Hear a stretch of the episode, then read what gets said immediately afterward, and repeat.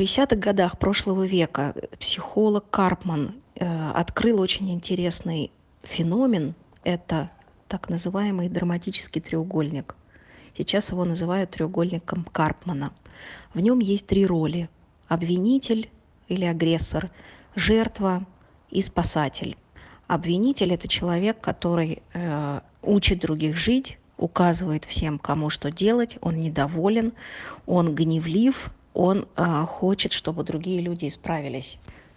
Жертва – это бедный, несчастный, человек, который говорит, ну вот, опять на меня навесили 35-й проект, или опять заставляют меня заниматься каким-то делом несвойственным мне, или я бедный несчастный, у меня такая-то ситуация неисправимая дома, или со здоровьем и так далее. И третья фигура – это э, спасатель, который говорит, у него много энергии, и он говорит, сейчас я научу этого э, обвинителя как тут себя вести или защищу этого бедного жертву, я знаю, как это сделать, я спасу их, я спасу ситуацию, клиента и так далее. И каждый из них находится в драме, поэтому треугольник называется драматический. У каждого из них нехорошая роль, потому что она не является самодостаточной, и в ней нет понятия окейности. Я окей, ты окей, я в порядке, ты в порядке, потому что есть перекосы в том, как человек ощущает себя и как э, с его точки зрения ощущают себя другие. Ну, например, обвинитель считает, что он окей, а другие, как вы думаете, другие не окей. Их же надо учить, как жить. Они не знают. Жертва он не окей, у него все плохо. А другие, как вы считаете? Могут быть два варианта. Либо другие окей, научите меня, как жить, научите меня, как работать, вы сильнее, ку. Либо другие тоже плохо. И тогда все пропало, шеф, все пропало, все умерли, все не окей. А спасатель очень интересный персонаж. Иногда кажется, что он прекрасен, но это не так, это очень опасная роль. Потому что когда человек спасает кого-то, он считает, что он окей, а тот, этот другой, он не окей, он ущербный, его же надо спасать.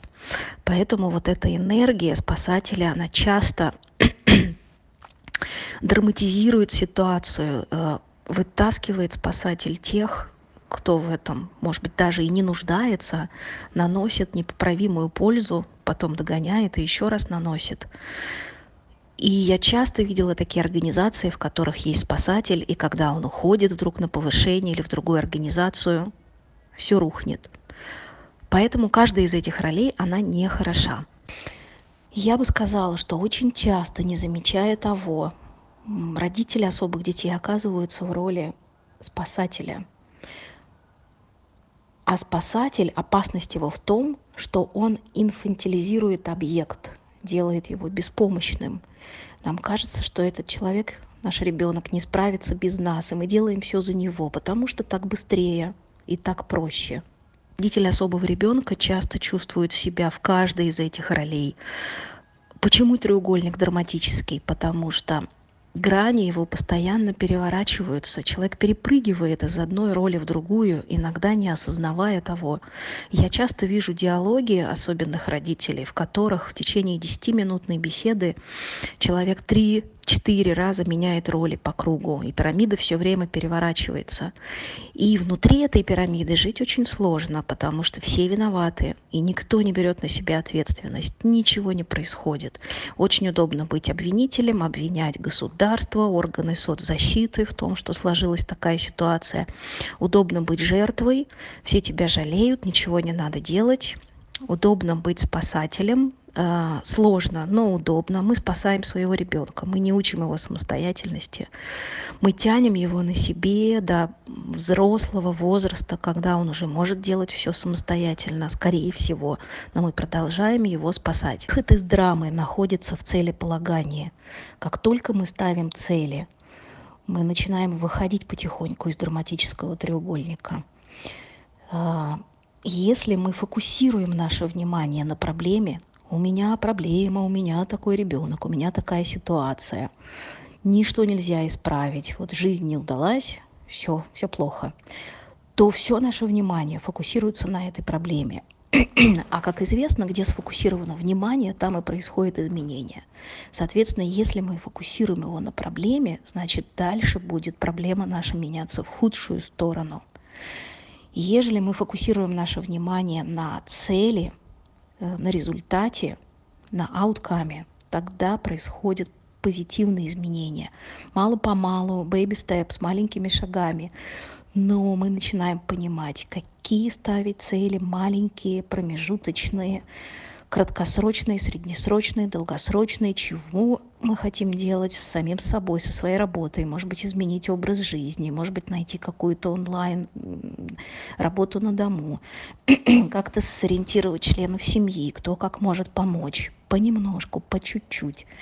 И как можно изменить ситуацию с ребенком поставьте три цели для вашего ребенка краткосрочную долгосрочную и среднесрочную краткосрочная например если мы хотим до конца этого лета чтобы он научился я не знаю, ходить без памперса, например, да, летом прекрасная пора для туалетного тренинга. Почему бы это не сделать за три месяца? Среднесрочная цель. Если мы понимаем, что ребенку в школу через два года, в какую он пойдет школу, поддерживает ли школа систему альтернативной коммуникации, как мне найти тьютеры для своего ребенка.